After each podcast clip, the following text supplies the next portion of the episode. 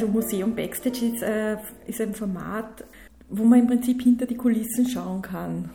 Und wir öffnen da die Türen von der grafischen Sammlung an gewissen Terminen und schauen uns zu verschiedenen Themen die Arbeit und die Arbeiten in der grafischen Sammlung an.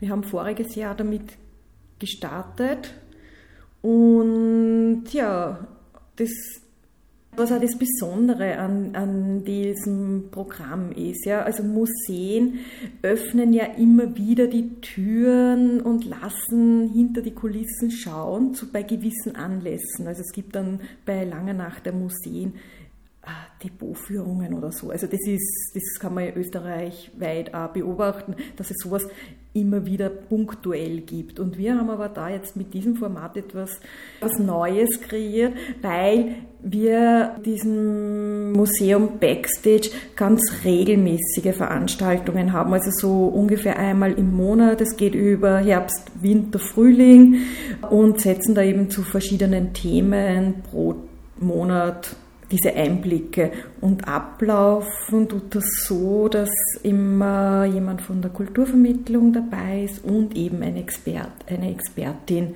zu dem jeweiligen Thema. Also wenn es um Fotografie geht, ist zum Beispiel die Jasmin Haselsteiner-Schaner hier und spricht über die Fotografien. Da haben wir jetzt letztes Mal einen Termin gehabt über historische Fotografien. Sabine Sobotka spricht im Jänner dann über die Handzeichnungen in der grafischen Sammlung.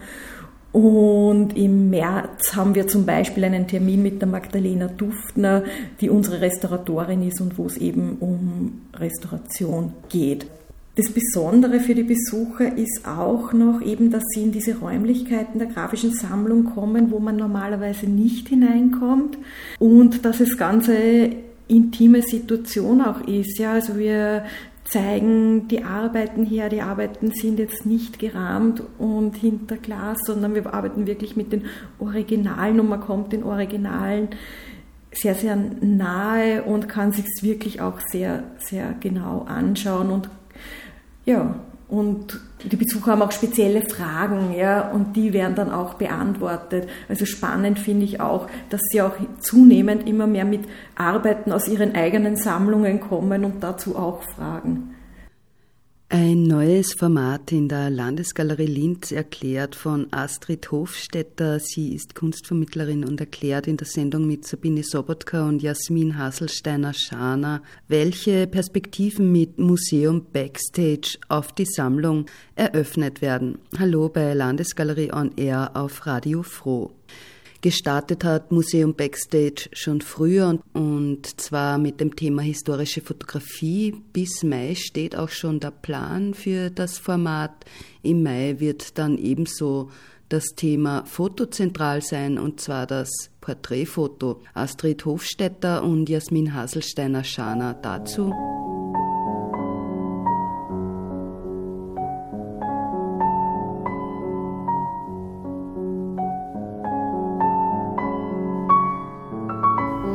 Vielleicht, äh, bevor wir über die. Inhalte noch sprechen, zum Ablauf, du hast den intimen Rahmen, mhm. wo das Ganze passiert, erwähnt.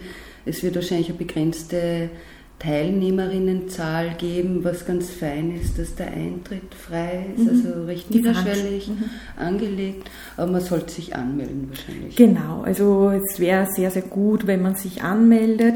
Wir stoßen mit 20 Personen wirklich an die an die Kapazitätsgrenze. Also mehr, für mehr haben wir einfach nicht Platz in den Räumlichkeiten. Also so Gruppengröße von ungefähr 15 Personen ist zum Beispiel ideal.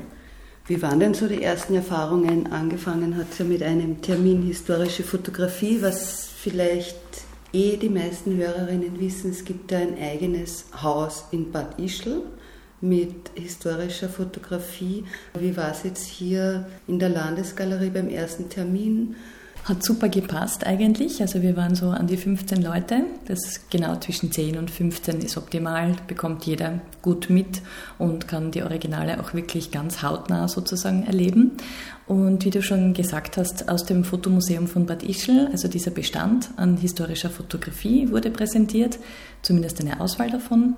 Und es war so eine Mischung einerseits aus historischen Fototechniken, wo man Daguerreotypien, die ja auf äh, Silberplatten fotografiert wurden oder auf versilberten Kupferplatten, einmal hautnah erleben kann und auch diesen Kipp-Effekt funktionieren ja ganz anders wie Papierbilder. Also man sieht mal das Negativ, mal das Positiv, je nachdem, wie man es hält. Also einerseits diese historischen Fototechniken und andererseits haben wir auch versucht, uns das ein wenig anzuschauen, wie sich so die Repräsentation verändert hat. Also es waren durchgängig Porträtbilder, ob das Brustbilder waren, was für eine Haltung die Personen eingenommen haben, also wie sich sozusagen auch diese Darstellung verändert hat.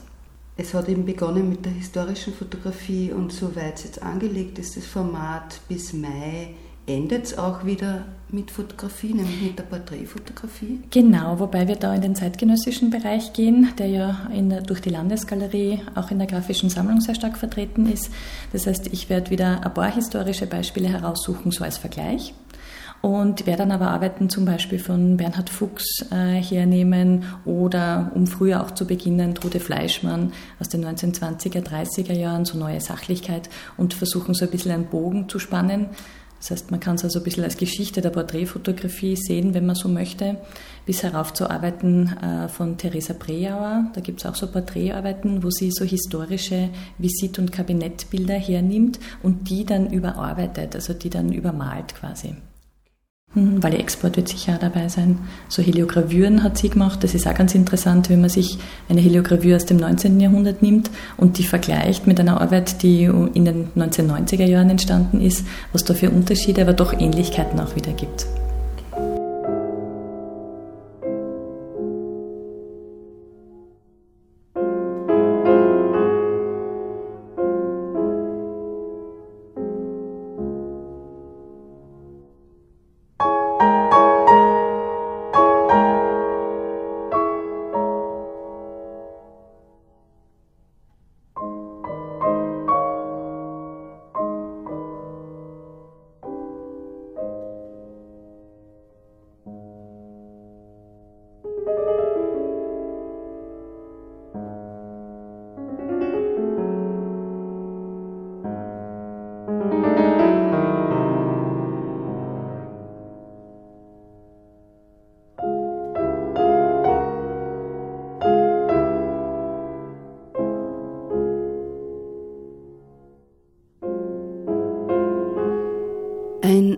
Neues Format in der Landesgalerie Linz. Museum Backstage eröffnet also Einblicke in die grafische Sammlung an einem Abend im Monat.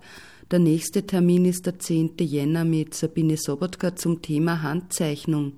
Was es generell zur Sammlung zu sagen gibt, wie diese aufgebaut ist und aus welchen Nachlässen sie besteht, erklärt die Leiterin der grafischen Sammlung Sabine Sobotka nämlich so, dass die grafische Sammlung, so wie alle Sammlungen des Hauses, auf der einen Seite natürlich entstanden sind durch Ankäufe, auf der anderen Seite natürlich auch sind wir abhängig von Schenkungen. Als das Oberösterreichische Landesmuseum gegründet wurde, haben die Gründungsmitglieder natürlich geschaut, dass möglichst viel sozusagen, was jetzt damals als zeitgenössische Kunst am Markt war, im Museum gesammelt wurde. Und es gibt halt da eine berühmte Sammlung, die Sammlung Ludolf, durch die wir also 19. Jahrhundert natürlich sehr stark vertreten, aber auch 17. und 16. Jahrhundert Zeichnungen haben, also nicht nur aus dem österreichischen oder oberösterreichischen Raum, sondern auch sehr viele Blätter aus Italien oder Frankreich. Und das sind Dinge, die halt eine, eine Sammlung, die dann das Hauptaugenmerk letztendlich doch dann auf den regionalen Bezug legt. Eine Nachfolge von Michelangelo haben wir zum Beispiel ein sehr schönes Blatt, sehr schönes Ganymed-Blatt in der Sammlung. Das haben wir eben durch diese Sammlung von Graf Ludolf. Ich möchte jetzt in dem Zusammenhang zwei Sammlungen explizit erwähnen, die für uns in Oberösterreich also äh, großen Stellenwert haben. Das eine ist die Sammlung Walter Kastner, durch die wir die Blätter von Klimt und Schiele in der Sammlung haben. Und die letzte große das letzte große Legat, die letzte große Schenkung und auch dann letztendlich der Nachlass ist natürlich äh, Günter Rombold, der 2017 verstorbene Kunsthistoriker und Theologe hat ja schon 2002 seine Kunstsammlung dem Oberösterreichischen Landesmuseum übergeben und nach seinem Tod konnten wir auch noch den Nachlass erhalten.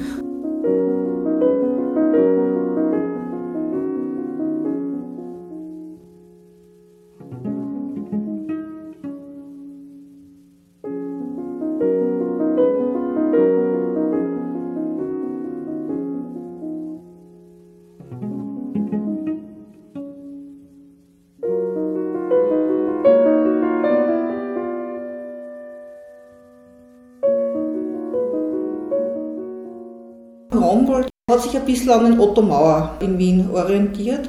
Er hat also nicht nur klassische Moderne, sondern er hat wirklich die oberösterreichischen Künstler, die einfach in den 70er, 80er und eigentlich bis rauf bis zu seinem Tod hat er deren Lebenswerk verfolgt und auch angekauft.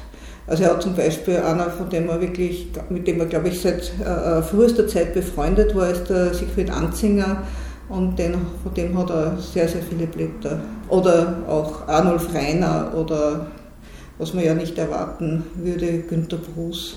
Ihm war es wirklich wichtig, also sowohl in seiner Sammlung, also natürlich auch in seinem beruflichen äh, Umfeld. Er hat ja äh, das Institut für Kunstwissenschaft und Philosophie an der Katholischen Privatuniversität gegründet und ihm war es einfach wichtig, die Kirche oder die Theologie mit der modernen Kunst in Zusammenhang zu bringen.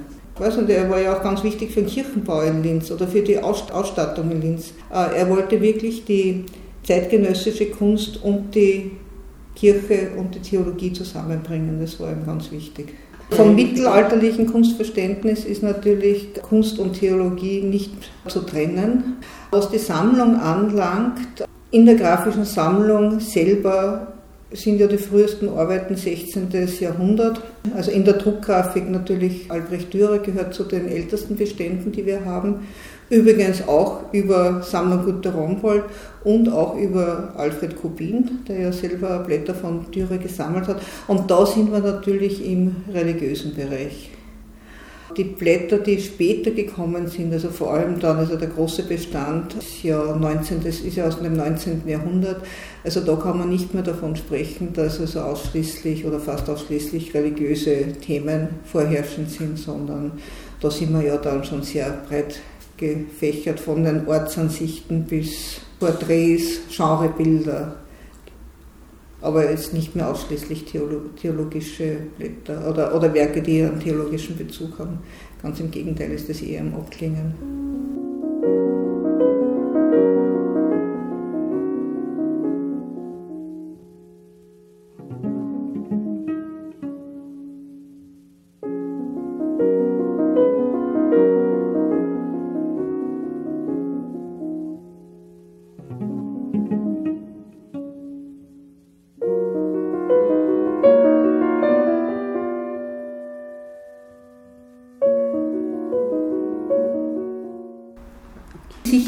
Auch spannende Frage, die immer wieder an uns herangetragen wird.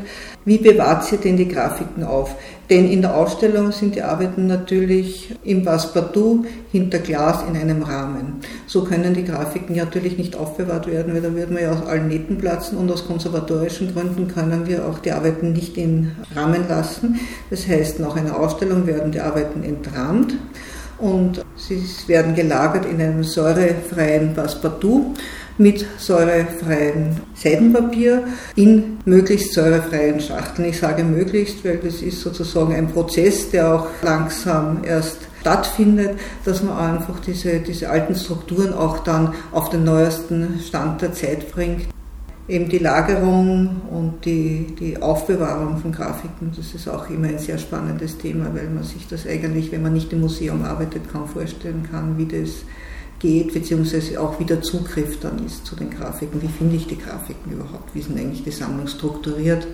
Und das ist dann eine gute Möglichkeit, dass man dann doch einmal äh, drauf schaut. Und sehr wichtig ist Papierrestaurierung. Jemand, der einfach kleine Arbeiten gleich erledigen kann. Papier ist ja sehr heikel, das heißt, es sind oft wir reden ja nicht von, von, von Arbeiten, die jetzt ganz neu kommen, sondern die sind ja schon Jahrhunderte alt. Es sind oft Einrisse oder kleinere Fehlstellen, die man für Ausstellungen quasi ästhetisch aufbereiten muss. Und da sind wir sehr froh, dass wir Papierrestauratorinnen im Haus haben, die diese Arbeiten vornehmen können. Grafische Blätter erfordern eine andere Aufmerksamkeit als Ölbilder. Es ist einfach ganz klar, einfach aus ihrer feinen Strukturiertheit. Also wenn ich eine Bleistiftzeichnung, eine zarte Bleistiftzeichnung mir ansehe oder eine Tuschezeichnung von Alfred Kubin oder von Egon Schiele, ein Aquarell, ich muss ja viel näher an die Arbeit herangehen. Ich muss mich viel mehr auf diese Arbeit konzentrieren, um die Kleinteiligkeit, um die Feinheit dieser Arbeiten auf Papier zu erkennen und auch zu genießen. Nicht, dass man Ölbilder nicht auch genau ansehen muss, aber schon alleine durch ihre Größe und auch durch ihre Farbgebung ist es manchmal so, die wirken einfach als Ganzes. Bei der Grafik, also da bin ich in einem anderen Sehmodus. Also ich finde es auch sehr gut, wenn dann die Menschen zu uns in die Sammlung kommen und eben einmal eine Zeichnung ohne Glas sind. Wir verwenden zwar Museumsglas, das heißt also der Abstand eigentlich ist ja also durch das Glas wieder keine Verzerrung mehr, entsteht ja keine Verzerrung mehr, sondern man ist ja wirklich sehr nah am Kunstwerk. Aber das einmal auch so ohne Filter zu sehen und die Striche zu sehen, ich glaube, das ist auch, ja, das ist eine Qualität. Unterschiedliche Sehgewohnheiten für unterschiedliche Kunstgenres, exklusive Einblicke in die Sammlung der Landesgalerie Linz. Der nächste Termin ist, wie gesagt, am 10. Jänner 2019. Eine Anmeldung ist erbeten unter vermittlung.landesgalerie.at. Ja, und wir verabschieden uns vom Mikrofon mit Sabine Sobotka. Sie erklärt, was es mit der sogenannten Handzeichnung auf sich hat. Und das ist das Thema des nächsten Museum Backstage Abends am 10. Jänner.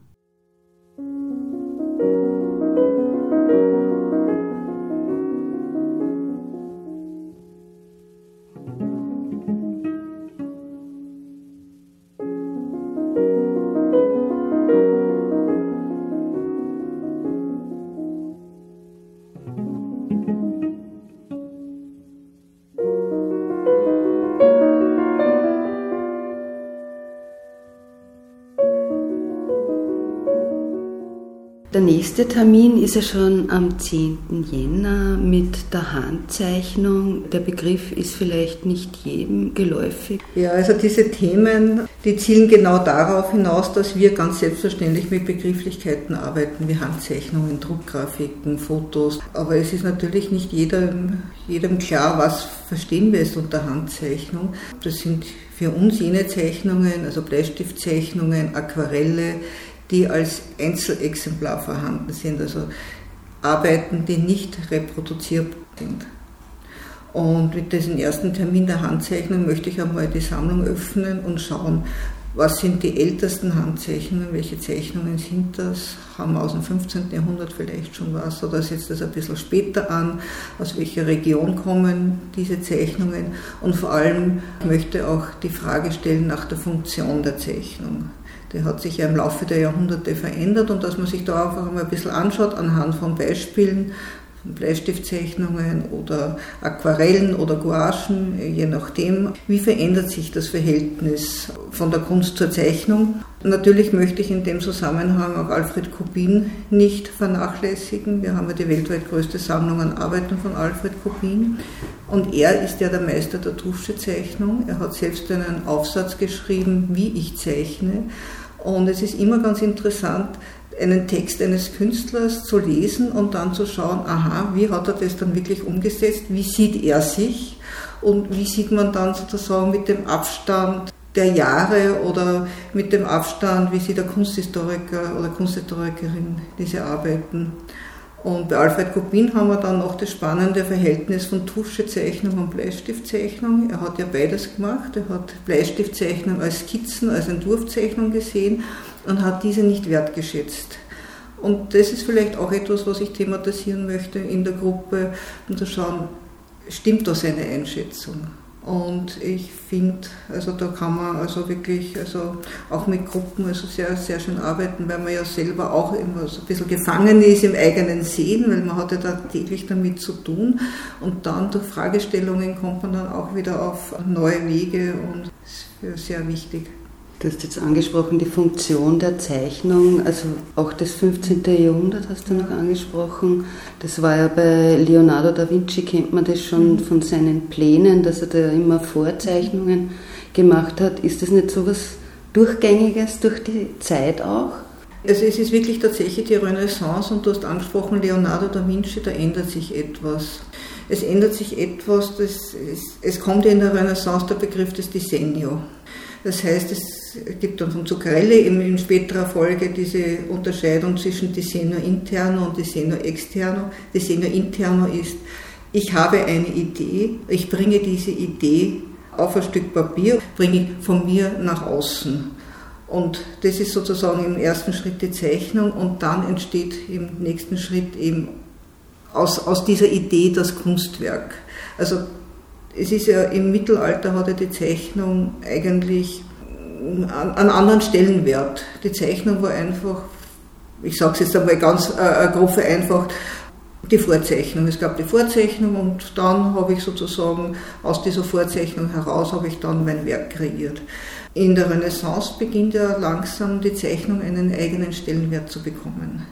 Also es ist ja auch die Frage, wir haben ja die grafische Sammlung und wir haben Zeichnungen, die ja denselben Stellenwert haben wie ein Ölgemälde. Das war ja nicht immer so. Beim Stellenwert von einer Vorzeichnung, von einem Hilfsmittel, letztendlich zu einem autonomen Kunstwerk sich gewandelt hat. Und das ist halt etwas, was ich auch ein bisschen zeigen möchte in dieser, dieser einen Stunde über die Handzeichnungen. Wie kann man sich das vorstellen? Wie verändert sich der, der Zugang zur Haltung zur Zeichnung eigentlich.